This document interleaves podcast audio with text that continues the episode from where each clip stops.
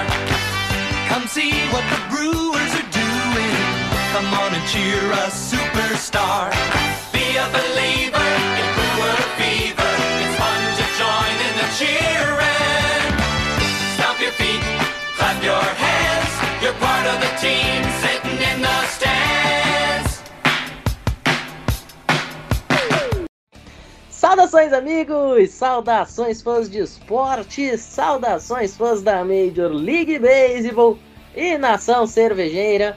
Muito boa noite, muito bom dia, muito boa tarde, excelente madrugada, enfim, qualquer horário que você esteja escutando isso daqui. Saudações aí para você que está do outro lado do Spotify, do Deezer, do Google Podcasts, nos permitindo adentrar pelos seus tímpanos neste momento para falar de Milwaukee Brewers, mais uma semaninha eu e Rodrigo Fidalgo aqui para falar do time da nação cervejeira.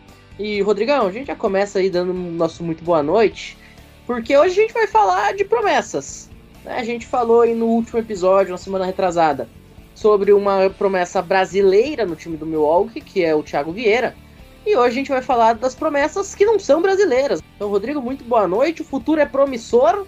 E a gente sabe, né? Jogadores de Major League, eles já chegam com uma certa idade, né? Mas é sempre muito importante a gente conhecer esses jovens que vão continuar sendo jovens por algum tempinho, né? Alô, Matheus, alô todo mundo, alô Nação Cervejeira. Como você falou, né, Matheus, o futuro é brilhante e, como sempre, né, eu tenho que trazer a referência dos animes aqui, como o anime em Chainsaw Man, que até deu, rolou uma treta aí de um pessoal meio maluco com Guilherme Briggs. O futuro é show! Porque no, nos quadrinhos era outra coisa, era um palavrão, mas aí adaptaram. Então, o futuro é show, Matheus. O nosso futuro pelo menos no outfield, é brilhante. E assim, é uma coisa que não vai esgotar. A torneira do Brewers você abre, só cai galera do campo externo. Só isso que cai. É só isso que cai. Então, tamo junto, Matheus. E, lembrando, né? As promessas do Brewers tem que ser igual as promessas do Bruteco. Promete e cumpre. Prometeu tudo e entregamos tudo. Continuamos entregando. Então, ah, inclusive, além de entregar as coisas, fazer aqui o parabéns abertamente para o nosso querido Matheus, que nós, olha, nos dedicamos toda semana. O Matheus vai lá no meu WhatsApp, fala assim: Rodrigo, Rodrigo, Rodrigo, Rodrigo, Rodrigo, Rodrigo, vamos gravar hoje, vamos gravar hoje, vamos gravar hoje, vamos gravar hoje. A gente veio aqui toda semana durante. Pô, quantas semanas a gente gravou direto? Cara, pelo menos umas 17. E isso já em off-season. Pois é, a gente gravou isso tudo de semana direto, porque o Matheus pode explicar melhor, mas enfim, a gente, Bruteco barra muito Matheus, que é o nosso editor, nosso tudo aqui, ganhou dinheiro para poder comprar uma câmera nova para esse programa, para ficar melhor ainda. A minha promessa também aqui é de comprar um microfone melhor, porque agora eu tô só gravando com um microfone de fio, que só funciona um lado. então, assim, promessas que, assim como as que a gente vai comentar hoje, serão realidade. Parabéns, Matheus, se quiser dar uma explicada aí. Mas enfim, vamos nessa. É, não, só pra deixar o registro, né? A EFN Network, desde o momento que começou a temporada da NFL, fez um, um game, né? Um jogo com os produtores de conteúdo, no qual era um Survivor. Pra quem não conhece, o Survivor é aquele jogo que você aposta em um time, o time precisa ganhar para você sobreviver, por isso do nome. Se o time perder, você perde. A diferença é que no Survivor da FNN a gente não precisava acertar para se manter vivo. O acerto do time valia 50 pontos. A postagem do episódio durante a semana valia 50 pontos também, além de outras formas de pontuação, como usar o testemunhal, fazer ali a vinhetinha padrão, é, fazer reels, então, tipo, tudo isso contava ponto, né? E o Brilteco é, foi o grande campeão desse jogo, né, desse game da FN Network, 90 pontos de vantagem sobre o segundo colocado, o Black Yellow Brasil. Vocês vão dizer, nossa, 90 pontos, ganhamos fácil. Não, meu filho. Pra vocês terem uma ideia, a postagem do episódio valia 50 e com mais os outros elementos do episódio, só aí já dava 100. Ou seja, uma semana que o Bruteco não tivesse postado, a gente tinha perdido. Então, a gente tava aqui batalhando sempre para conseguir postar. E também, claro, agradecer vocês que ouviram. Porque se a gente chegasse ali, postasse um episódio visse que deu zero pessoas ouvindo, a gente não ia mais postar. Isso é óbvio. Então, vocês aí, nossos 11, 12, 14 pessoas que escutam em média por episódio, vocês estão arrasando a gente chegar aqui toda semana e falar besteira. Senão não faria nenhum sentido. Agora, Rodrigão, a gente falou aí das promessas jovens, né? A gente tem que considerar que as nossas promessas aqui no Biblioteco também são promessas jovens, porque a gente gosta de cumprir elas é, num curto período de tempo. E uma das promessas que a gente tem que cumprir num curto período de tempo é o testemunhal, porque a gente é contratado para isso. Então roda a vinheta, que na volta tem um bloquinho de recados, e aí sim a gente vai falar especificamente desses prospectos do Milwaukee Brewers, não saiam daí. Come see what's. Ô Rodrigão, a gente tá gravando aí no dia 1 de fevereiro, e fevereiro é um mês triste pro fã da NFL, porque é o mês que acontece o Super Bowl, que ao mesmo tempo é a maior festa da temporada, mas também é o último jogo. E aí vem um longo inverno até o começo da pré-temporada, em agosto, sem jogos da National Football League. E você sabe o que, que isso significa? Tem um outro detalhe muito importante que também é triste. Isso significa que você tá perdendo tempo tá acabando o tempo pra você usar os 10% de desconto que a Fan Network tá te dando da Esporte América. Só vai até o Super Bowl, galera. Se você deixar passar o Super Bowl e não usar, vai acabar. Você não vai mais conseguir. Você vai ter que pagar o preço normal. Então, ó, você aí que quer comprar o seu artigo do Milwaukee Brewers, do teu time da NFL, da NBA, da NHL, do College Football, do Diaba 4 que for, não perde tempo, meu filho. Você só tem mais duas semanas. Né não, Rodrigo? Não, exatamente. O nome já diz. Se é esporte e é americano, só tem um lugar para você comprar, rapaziada. É na Esporte América. O nome tá aí. É só você entrar no site, tá ouvindo aí no, no ônibus, no metrô, tá com o celular no bolso, que eu sei. Tá com o celular no bolso. Tira o celular do bolso agora. Tira. Tirou? Isso. Abre o Google aí. Tô esperando. Rodrigo, não precisa nem ir no Google. É tão fácil que eu coloco o link na descrição do episódio. Então vai, fecha o Google, entra no Spotify, entra no seu agregador favorito. Entrou? Entrou? Isso. Agora vai, clica no link aí. Vai, cara, o, o link tá aí na tua frente. Boa, isso. Agora, só digitar aí e vamos às compras. Usa o cupom. Qual que é o cupom, Matheus? FNN10. FNN10. Cara, é fácil, é cinco dígitos. Não precisa nem Não pensar tem erro. demais. Não tem erro. Digitou, comprou. E, e detalhe, tem algo que também é muito interessante, é muito legal. Hoje é dia 1 de fevereiro, gravação. Provavelmente esse episódio vai ao ar dia 3, sexta-feira. Você já vai ter recebido, que eu sei. Se você não recebeu até o dia 3, sexta-feira, você vai ter recebido na segunda-feira. Então não tem desculpa, tá? A gente tá dando esse recado até em época de pagamento pra você não poder dizer que tá sem dinheiro, tá bom? Então tá feito o recadinho. Link tá na descrição. É só ir lá, colocar o produto no carrinho e ser feliz com a Esporte América, beleza? Um dado recadinho na volta. A gente chega aí pra falar de Jackson Rio, de Sal Frelick e de outros jogadores. É já já, não saiam daí. Come see what's brewing. The Milwaukee Brewers. Mas agora chega de papo furado, né, Rodrigão? Vamos falar do que interessa mesmo, que são aí esses três prospectos do Milwaukee Brewers dentro do top 90 da Major League Baseball. A gente tem aí o Jackson Rio, aos 18 aninhos de idade, mais novo do que eu, na oitava posição. Aí nessas farms, né? O Sal Frelick foi draftado anteontem na posição número 30 e lá na nonagésima posição a gente tem aí o Zoe Wimmer, mais um outfielder. E como você falava, né? Chama atenção a quantidade de outfielder nessa lista e, e até mais importante é, o quanto essa posição ela tá em destaque no, no time dos Brewers aí nos próximos anos, né? É, exatamente. O ano passado a gente conseguiu ter um gostinho disso com o Jonathan Davis e com o Garrett Mitchell, né? Inclusive, se a gente fala mais e conhece mais o South Relic, é por causa da subida desses dois, porque aí ele conseguiu ter espaço no Nashville Sounds. A galera pode estar conhecendo, talvez, hoje o Jackson Chorrillo, porque ele não tá no Nashville. E você pode até se perguntar, nossa, mas como é que ele não tá em Nashville e ele tá lá em oitavo? É, galera, isso eles pegam todos os prospectos, analisam tudo. Tanto é que para essa lista, a gente pode até passar aqui é, quais são os critérios né, que eles usam para fazer a média de cada um. Então eles fazem pelo hit da pessoa, a rebatida, o poder, o power, é, corrida, o braço da pessoa, ele defendendo e aí a média dele, né? Só para vocês terem uma noção, a potência da rebatida do Choril não é tão forte, é 55. Vocês vão perceber no South Relic, quando a gente for falar, que é maior. Mas ele compensa nas outras características.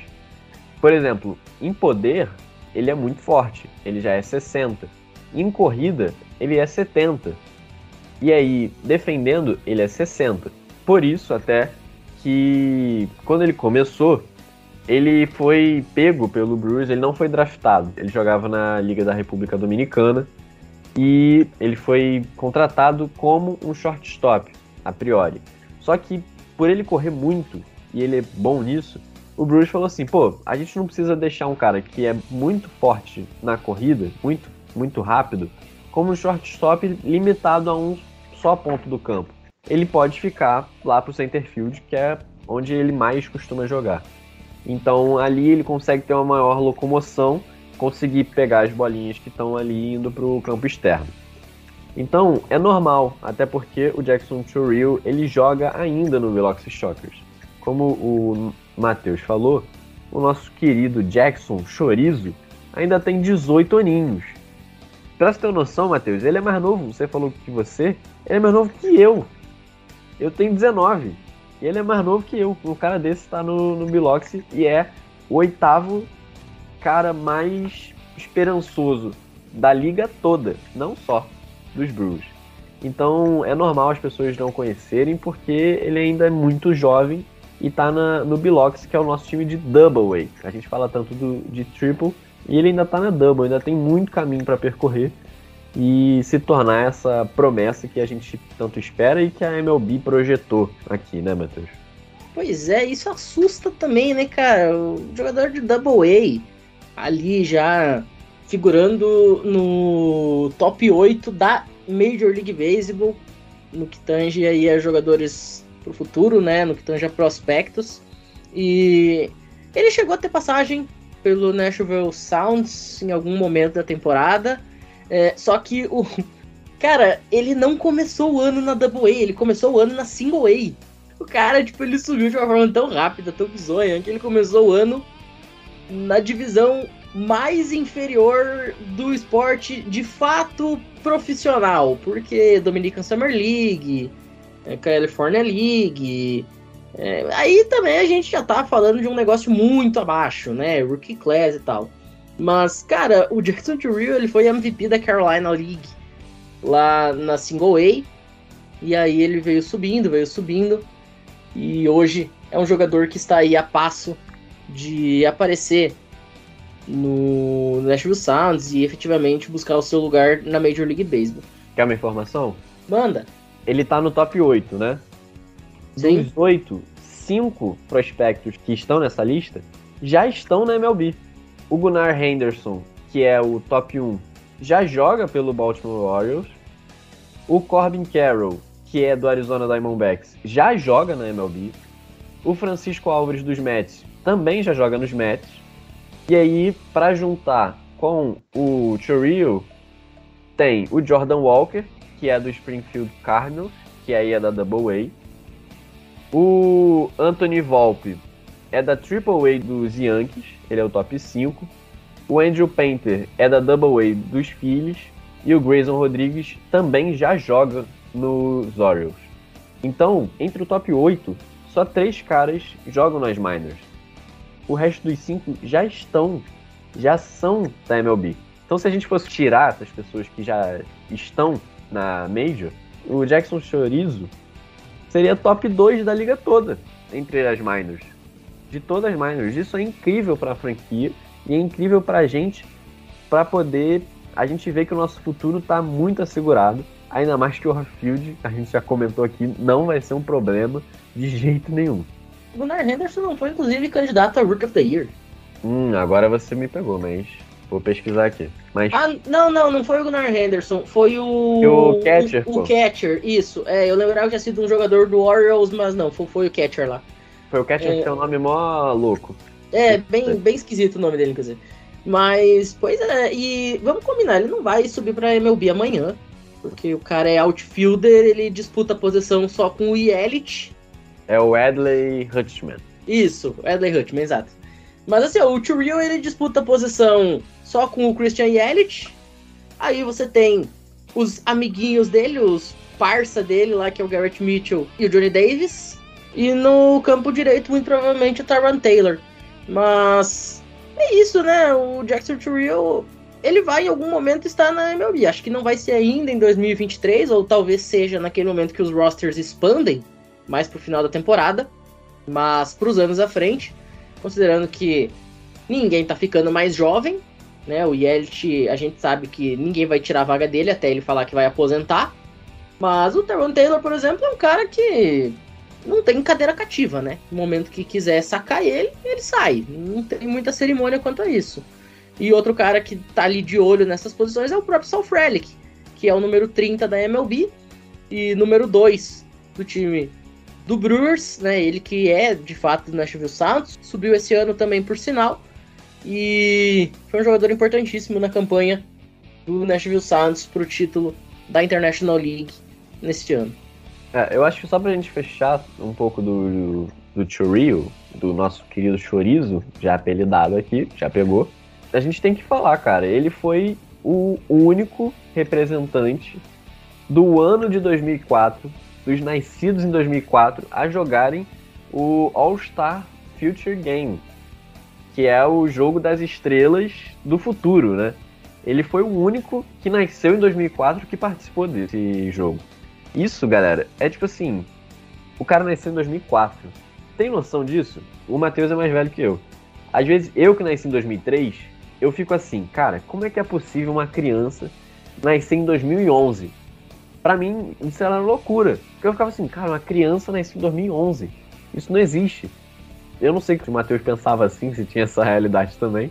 Mas, tipo assim, o cara em 2022 tá jogando um jogo das estrelas do futuro e ele nasceu em 2004. Ele nasceu em 2004. Olha só, eu tenho 23 para 24 anos, eu tô longe de ser velho. Mas outro dia eu descobri que uma pessoa que eu praticamente vi nascer ia casar. Eu falei, peraí, mas que? Como assim? Aí eu, tá, mas que idade tá? 15? Não, tava com 18. Eu falei assim, gente, não pode ser verdade um negócio desse. E aí eu fui fazer as contas e de fato fazia sentido. Era eu que tava com o meu cérebro levemente atrasado.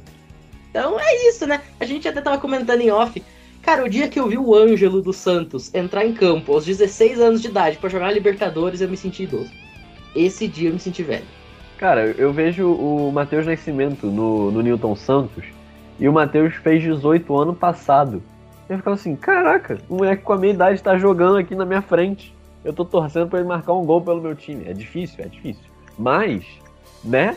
É muito doido como é que a gente perde a noção do tempo e o quão maluco é um cara de 18 anos já tá, assim, top 8 da liga de prospecto do futuro, assim. Pô, deve ser um negócio surreal também pra cabeça do cara, né?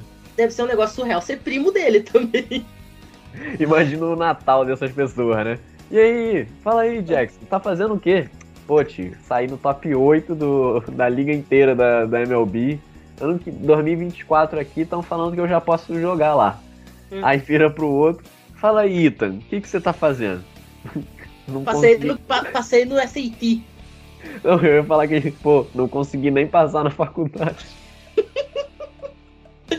Não, tinha que ser assim. E aí, Jack, o que, que você tá fazendo?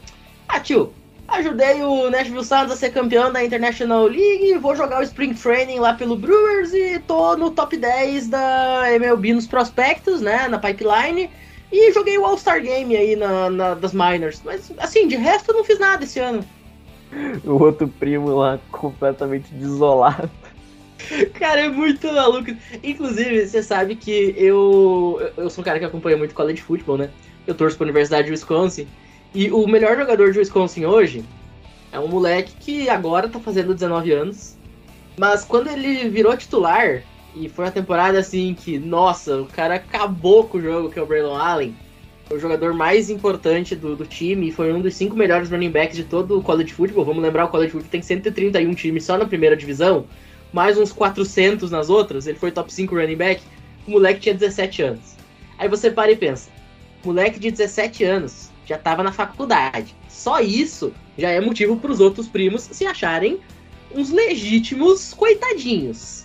Pô, teu primo com 17 anos tá na faculdade. Agora tu imagina teu primo com 17 anos tá na faculdade, sendo top 5 running backs, do esporte mais popular do país, na segunda liga mais assistida do país, porque o college football em audiência só fica atrás da própria NFL, fica à frente da MLB e da NBA.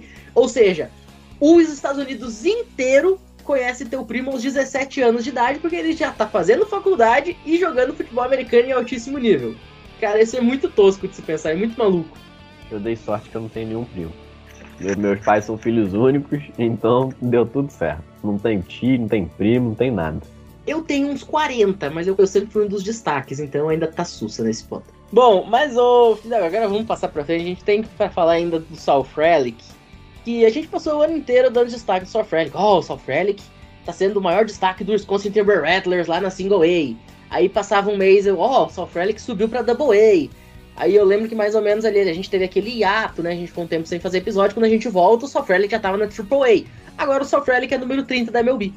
Não, isso só nessa gradação que você fez, deu pra perceber o quanto esse moleque consegue evoluir num espaço muito curto de tempo. E o cara foi draftado em 2021. E assim, a gente não pode contar ainda 2023 inteiro, porque a gente tá em fevereiro ainda. O cara ter sido draftado em 2021 em, em um espaço de um ano, ele já está na AAA. E a gente ter falado o ano todo desse maluco é um negócio espetacular. Eu acho que ele não tá na frente do, do Churriel e tudo mais por causa da idade, porque o, o Churriel tem 18 anos só e assim, eles botaram lá que esperam só em 2024, né, que ele vá. Já o Salfrelic não, o Salfrelic tá aqui para 2023. Então talvez pela idade, pelo curto espaço de tempo que tenha para poder chegar na MLB, pelo, pela projeção deles, eles botaram o Salfrelic em, em trigésimo, né? Mas não deixa de ser uma grande loucura e a gente pode até falar agora realidade. Porque se ano passado tivemos Garrett Mitchell e Jonathan Davis, o que, que garante que o Sal Frelick não pode subir esse ano mesmo? E aí a MLB acerte a projeção deles. O cara aqui de potência no, no bastão é 70. 70 de potência. Gente, que isso? Sal Frelick, que se tornou titular em Nashville quando o Garrett Mitchell subiu. Ele virou o centerfield titular do Sounds naquele momento. Inclusive, ele botou no banco o Stabber Ruiz, que foi o cara mandado na troca do Wilson Contreras. Então, não é nada impossível a gente imaginar. E o Sal Frelick, ele foi um cara que chegou muito pronto para jogar nas minors e também, eventualmente, na MLB, porque, diferentemente da maioria dos jogadores hoje, o Sal Frelick, ele fez college. Hoje, muitos jogadores eles saem do high school para tentar é, ir subindo mais jovens, né? O Sal Frelick, ele jogou na universidade, ele jogou num time importante, ele jogou em Boston College, jogou numa ACC. Ele já tinha essa experiência, né, de estar jogando num nível alto. Inclusive, para vocês terem uma ideia, cara, no junior year dele no college, ou seja, no terceiro ano, vamos lembrar que faculdade nos Estados Unidos são quatro anos, né? No terceiro ano, ele bateu para ponto 359. Cara, isso é mais do que um terço. De três vezes que ele ia no bastão, ele batia um pouquinho acima de uma vez. Não é normal, tá? Não é normal um cara com 359 de bastão. 1002 de OPS. Não é normal. Quantos jogadores tiveram mais do que ponto .800 de OPS nesse ano no Brewers, Rodrigo Fidalgo? Se você me fez essa pergunta, provavelmente ou é zero ou é quase nulo. Se eu não estou enganado, foi só o Hunter Renfro. Então, assim, o cara fez mil. Cara, isso é- é- não é normal o negócio dele. Escolha número 15 overall, aí no ano de 2021. É, Você sabe qual é o percentual de strikeout dele? 7%. Cara, é, é surreal. É, tá aqui, 7,4%. 7% de strikeout. Gente, 7% de strikeout. Vamos traduzir isso? Ele é um cara que toma um strikeout a cada 14 aparições dele no bastão. Tá bom pra vocês? Cada 14 vezes que ele vai no plate, ele toma um K. Pois é, e isso é dado, obviamente, pela leitura de, de bolinha dele, né? Porque até aqui a própria MLB no site tá descrevendo e tudo mais. É um cara que consegue fazer uma leitura da bolinha, do arremesso, muito bem. E consegue alcançar a zona de, de strike facilmente. Então não é tipo, ai, se jogar em um canto da zona ele não vai conseguir pegar. Não, ele vai estar lá. Ele vai conseguir chegar. E é uma coisa que talvez seja uma, uma dificuldade dos jogadores que talvez se especializem em só em uma coisa. A gente citou a média do, do nosso chorizo, deu 60, a diferença pro Salfrelic deu 5 a menos, porque foi 55. Porque ele de braço, de braço arremessando a, a bolinha, né? É 45, pelo que eles projetaram aqui. Mas de resto, é excepcional. Uma potência de 50, ele defendendo no, no campo é 70. Vocês têm a noção que um cara que tem a rebatida dele avaliada em 70 também tem a defesa dele em 70? É um cara nota 7. Todo mundo sabe, né? MLB não existe a perfeição, até porque você vai lá ficar tentando, tentando, tentando, então você obviamente nunca vai ser um negócio exorbitante. Não, e perfeição na MLB teria que ser uma rebatida automática pra home run toda vez que você fosse no bastão. Exatamente. Nem o Barry Bonds fazia isso, que é o maior rebatedor de todos os tempos. Nem o Hank Aaron fazia isso. Exato. Então, assim, um cara nota 7, tanto no ataque quanto na defesa. Perfeito. Aonde que eu encontro esse jogador?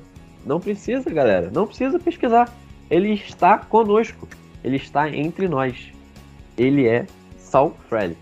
Ele é o nosso presente e também será o nosso futuro junto com todos seus amiguinhos e com Chorizo e Garrett Mitchell, Jonathan Davis. Cara, como eu quero esse futuro, viu? Como eu quero. O futuro é show. Ô, Fidalgo, só vamos traduzir algumas questões de números. Me repete o average do Salfrelic no ano passado aí, por favor? Do ano passado? 2022, não é que você tá falando? Ponto 331, Matheus. Tá. Ponto 331 de batting average. Eu vou soltar um número aleatório. Ponto 286. Daqui a pouco eu falo por quê.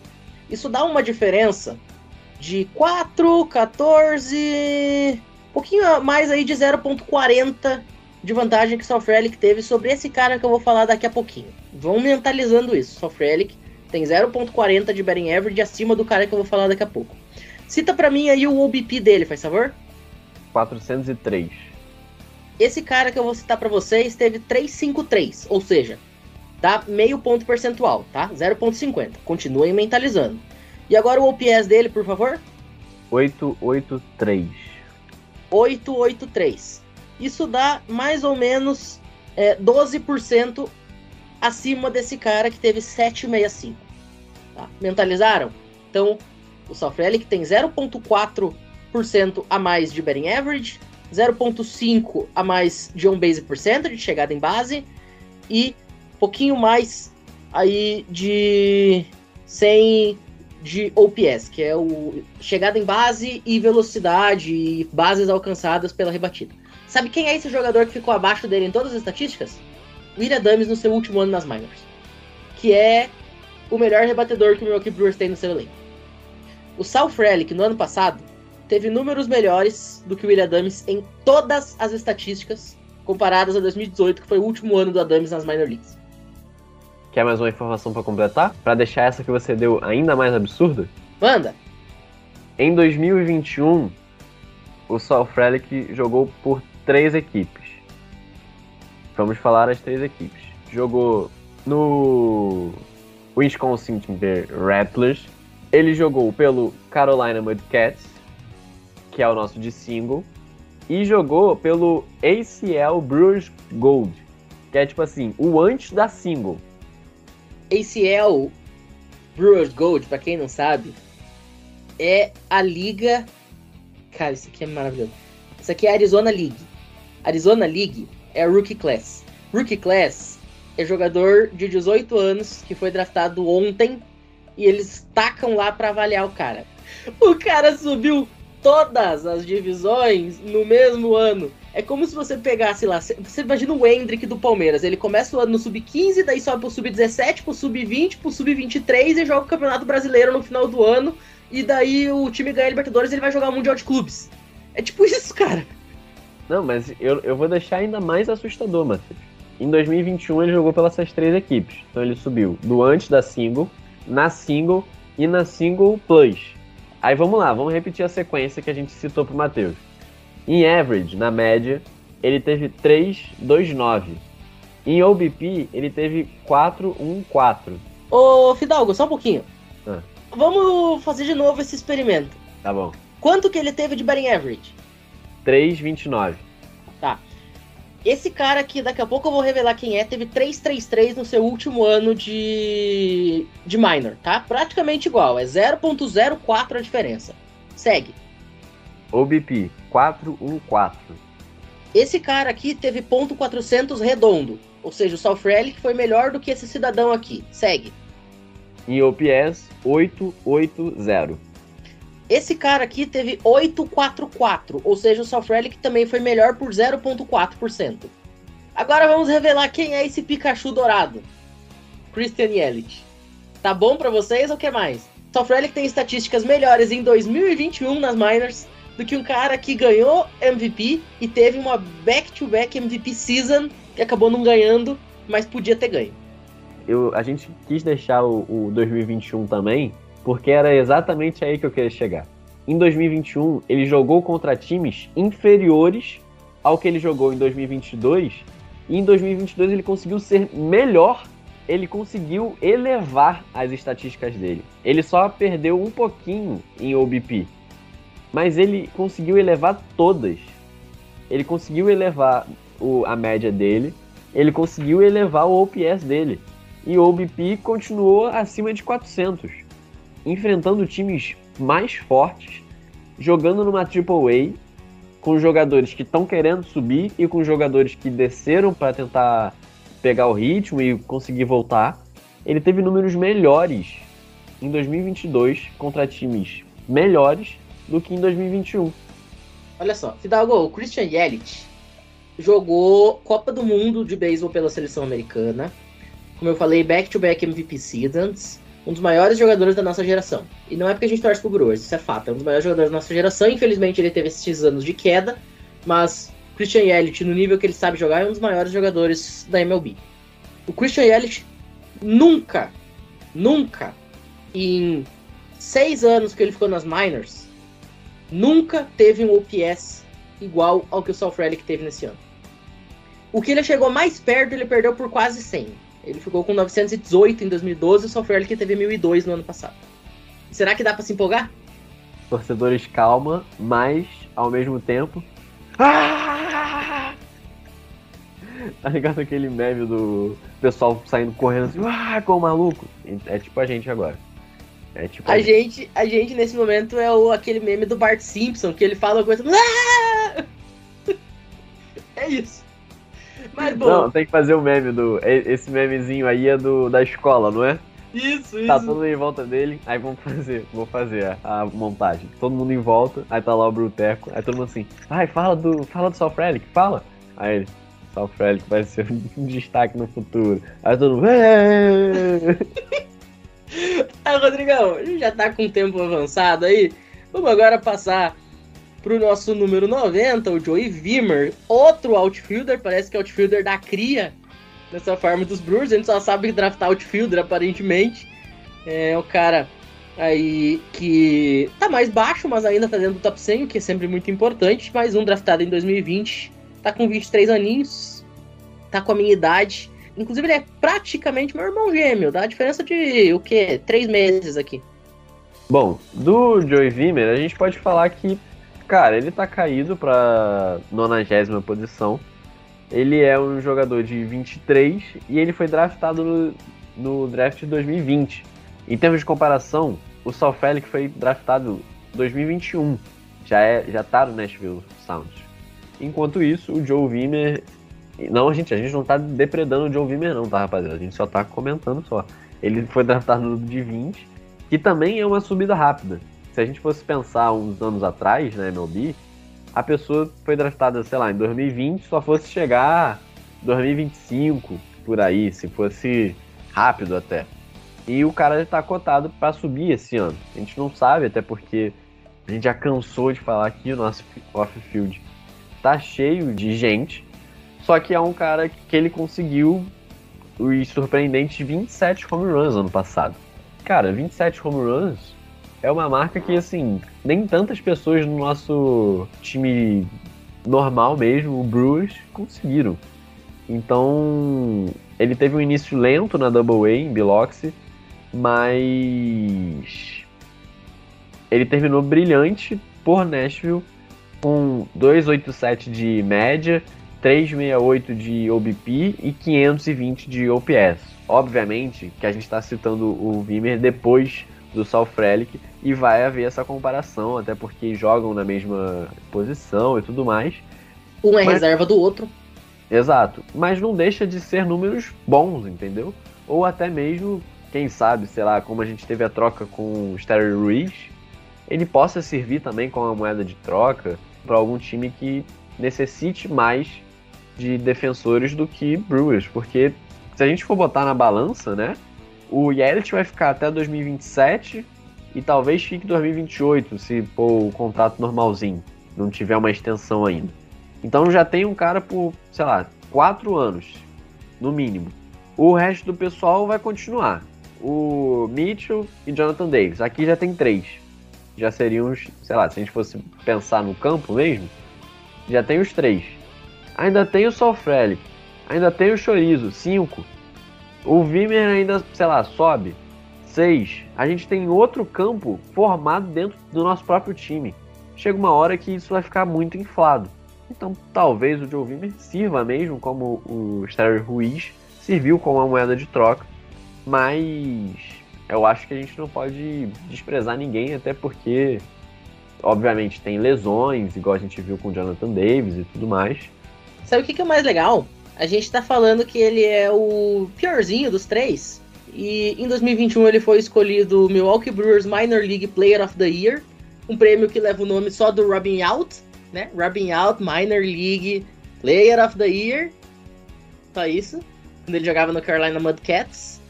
E ele também no ano passado jogou o All-Star Futures Game. Ele foi selecionado pro jogo das estrelas das Minor Leagues. E é o pior. Imagine o que é bom então.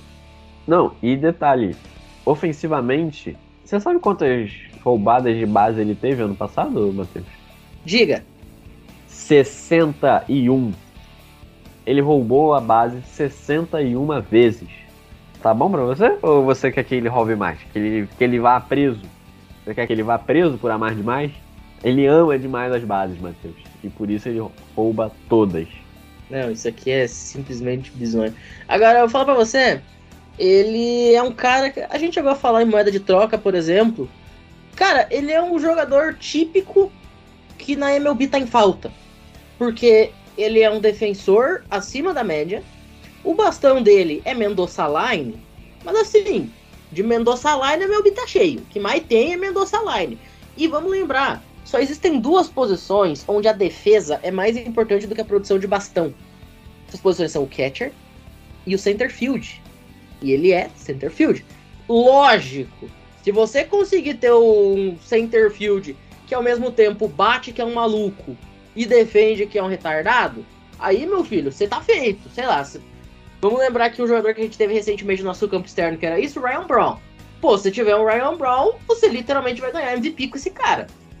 Porque não é normal um jogador de center field bater, bater, bater, bater, bater e ainda assim conseguir defender. Ele não só consegue fazer as duas coisas, como ele ainda rouba a base. Quer dizer, ele é 3 em 1. Então, mesmo que porventura ele não dê certo no Milwaukee Brewers pela profundidade da posição de center field que a gente tem nas farms e já na MLB também, né, com Garrett Mitchell, Johnny Davis, Sal Frelick quando subir, Jackson Churriel quando subir, etc e tal, é um cara que fatalmente vai estar no time da MLB como titular em alguns anos. Não, e além disso, a gente tava falando aqui das posições, né? Mas assim, ano passado acabou que Nashville teve um campo externo com Sal Frelick, Garrett Mitchell, e aí, coitado do nosso Joe Wimmer, foi forçado a ir pro lado direito. Olha esse campo externo que a gente tinha com Sal Frelick, Garrett Mitchell e Joe Wimmer. Então, assim, se ele quiser jogar pelo lado direito, joga também. Meu amigo, você quer jogar onde? Pô, joga aqui também. Detalhe: o lado direito é o lado mais fraco da defesa do campo externo dos Brewers. Porque você tem o Garrett Mitchell, que é uma estrela em ascensão no meio. Você tem o Christian Yelich, que dispensa apresentações do lado esquerdo, mas do lado direito é o Taran Taylor. Então, se o Joey Wimmer conseguir se estabelecer de fato como um jogador de campo direito, e usando essas estatísticas que eu falei, rouba a base que é um doido, bate razoavelmente, nem que seja ali ponto 210, 215. A gente aguentou o Lorenzo Ken batendo pra 170, a gente aguentou o Keston Hiura batendo pra 167. Então, assim, o cara que bate pra 210 não é problema. Se ele conseguir se estabelecer como um defensor de elite, um ladrão de bases da maior qualidade e um rebatedor ok, pra mim tá bom. Não tenho nenhum problema com isso. Eu, se fosse ele, já estava fazendo essa pré-temporada focado no campo direito. Porque, assim, meu amigo, quando você tá num time desse e você conhece as pessoas que você tem do seu lado, que estão jogando com você, você tem que aproveitar a chance que você tem. Se você viu que no, na própria AAA você não ia ter chance como center field, porque tinha o Garrett Mitchell, você não ia ter chance do lado esquerdo com o Sal Frelick, meu amigo, foca no lado direito e continua nele. Você chega na MLB pelo lado direito e, sei lá, lá você vê. Mas eu, se fosse ele, já tava focando nisso, porque acho que chances, visto tudo aqui, a profundidade, os atletas, os números que cada um produz, acho que é muito difícil ter essa chance sem ter uma alguma ajuda externa, uma lesão ou alguma coisa assim. Mas, meu amigo, foca no lado direito, não tem jeito. É isso. Bom, a gente conseguiu destrinchar bem aqui os três. Ainda não saiu o top 10 do Brewers especificamente. A gente tá aguardando, a gente vai fazer um programa quando isso acontecer. É certo que vai ter caras como Ethan Small, é certo que vai ter outros caras aí que tiveram destaque no ano passado, que a gente citava aqui no Giro Minor Leagues, mas enfim, quando isso acontecer, a gente volta para falar disso. E Rodrigo, mais uma vez muito obrigado pela participação e até a próxima. Lembrando que a campanha Thiago Vieira no Biblioteco segue firme, a gente ainda não conseguiu nem que ele visualize as nossas mensagens, mas hoje eu até apelei. Eu falei com dois pitchers que eu conheço da seleção brasileira de beisebol e mandei assim, gurizadinha. A gente tá aí no Biblioteco com uma ideia, tentando entrevistar o Thiago Vieira e tal, o primeiro brasileiro da franquia. Vocês não conseguem trocar uma ideia com ele, pedir pra ele responder nós e tal. Então, continuem torcendo aí que de repente a gente consegue. A gente vai continuar enchendo o saco até conseguir. Se der certo, muito bem. Se não der, o máximo que vai acontecer é a gente ser bloqueado pelo cara. Exatamente, a gente não consegue prometer, né, Matheus? Mas vocês acompanhem pra gente essa nossa saga, continuem aí. E assim como vocês acompanham a gente, acompanhem as promessas que são promessas mesmo do Milwaukee Brewers que a gente citou aqui. Então, esse ano o Giro Minor League vai continuar. Galera, são 40 dólares a assinatura anual da Minor League TV, que você pode dividir com mais de 10 pessoas, porque funciona a tela simultânea. Então, achando uma gurizada aí pra você rachar legal, você faz que nem eu no ano passado, paguei 18 reais a assinatura anual. 18 reais você não compra nem um cheeseburger, tá? Então vale muito a pena. Ou vocês aí que escutam o Bruteco, querem conteúdo, façam a vaquinha de vocês e só passem o login pra gente. Tô brincando, rapaziada, mas, né? nu- Nunca vamos deixar de abrir exceções. Ah, a gente foi muito solidário com vocês e a gente quer dar assinatura. Pô, a gente vai amar vocês de paixão, entendeu? É mais ou menos isso. Bom, Rodrigão, dito isso, oficialmente, a gente vai ficando por aqui. Muito obrigado pela participação e até a próxima. Valeu!